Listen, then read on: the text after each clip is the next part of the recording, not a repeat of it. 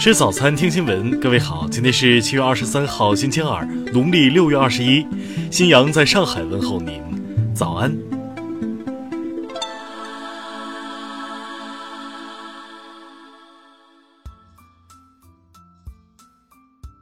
首先来关注头条消息。二零一八年一月二十九号，湖南永州某酒店发生一起命案。死者王芳身中一百九十六刀，在酒店内当场死亡。行凶者方琦很快被警方抓获。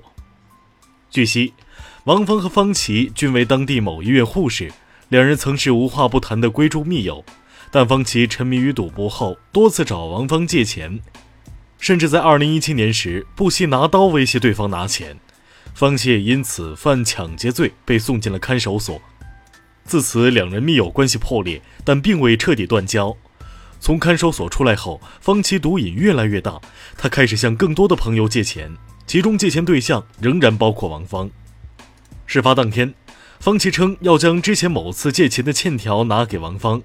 两人在酒店见面后，王芳发现方琦包中有刀，便说：“你别又像去年一样。”听完这话后，方琦因想起了之前被送进看守所的事，对王芳依然怀恨在心，被激怒后遂将其杀害。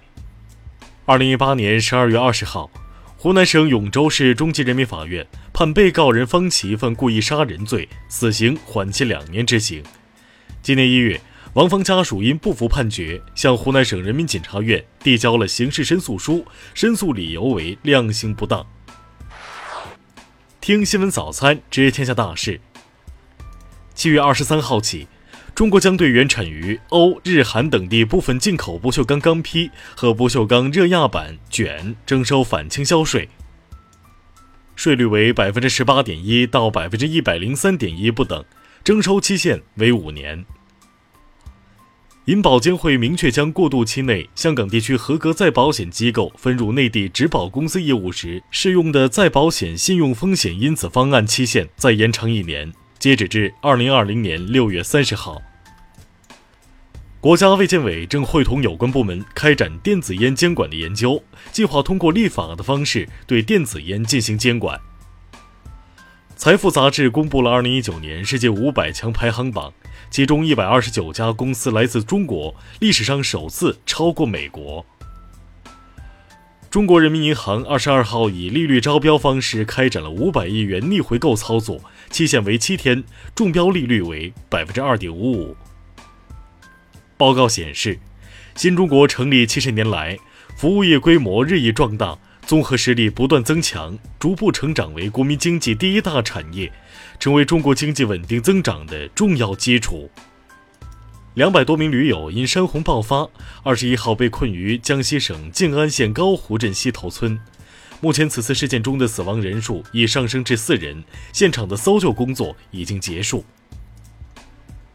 目前，中国已与欧洲航天局、俄罗斯航天局初步达成共识，将共同牵头探讨国际月球科研站的规划论证工作。下面来关注国际方面。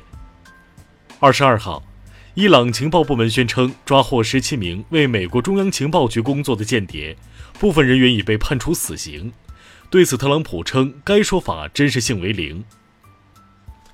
二十二号。六名男性青年闯入位于韩国釜山的日本领事馆抗议经济报复，遭警方拘捕。目前，上述男子因涉嫌侵入住宅罪正接受警方调查。埃及总统塞西二十一号签署总统令，宣布将全国范围紧急状态自本月二十五号起再延长三个月。德国国防部长安妮格雷特克兰普卡伦鲍尔日前主张，德政府增加国防支出，以逐步满足北约成员国国防支出占本国国内生产总值百分之二的标准。国际原子能机构二十二号宣布，该机构总干事天野之弥因病逝世，享年七十二岁。日本宫内厅二十二号宣布。德仁天皇将担任2020年东京奥运会残奥会名誉总裁，并在两个开幕式上发表致辞。土耳其外长恰武什奥卢当地时间22号表示，如果美国因为 S-400 对土耳其实施制裁，土耳其将采取报复措施。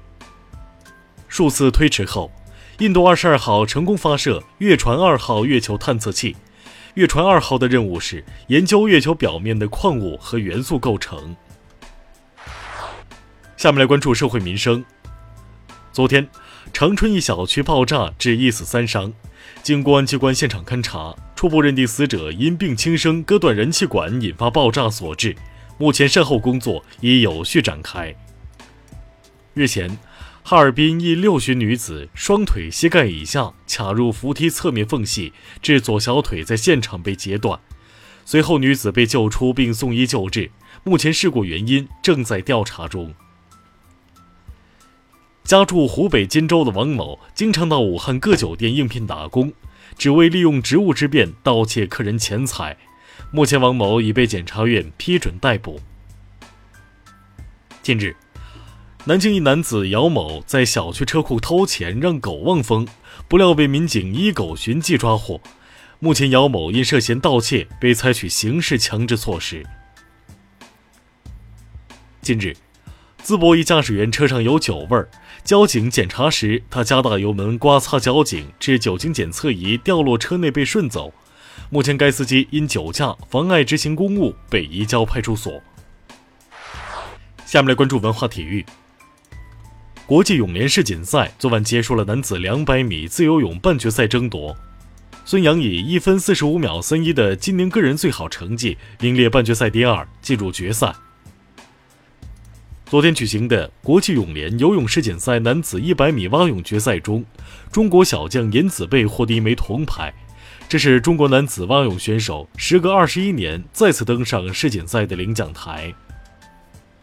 十九号，吉隆坡双子塔设计师西萨佩里去世，享年九十二岁。佩里代表作还有上海和香港的国金中心大厦等。昨天。《复仇者联盟四：终局之战》以二十七点八九二亿美元的全球累计票房超过《阿凡达》，创全球影史总冠军。以上就是今天新闻早餐的全部内容，请微信搜索 xwzc 零二幺，也就是新闻早餐拼音首字母再加数字零二幺。如果您觉得节目不错，请在下方拇指处为我们点赞。一日之计在于晨，新闻早餐不能少，咱们明天不见不散。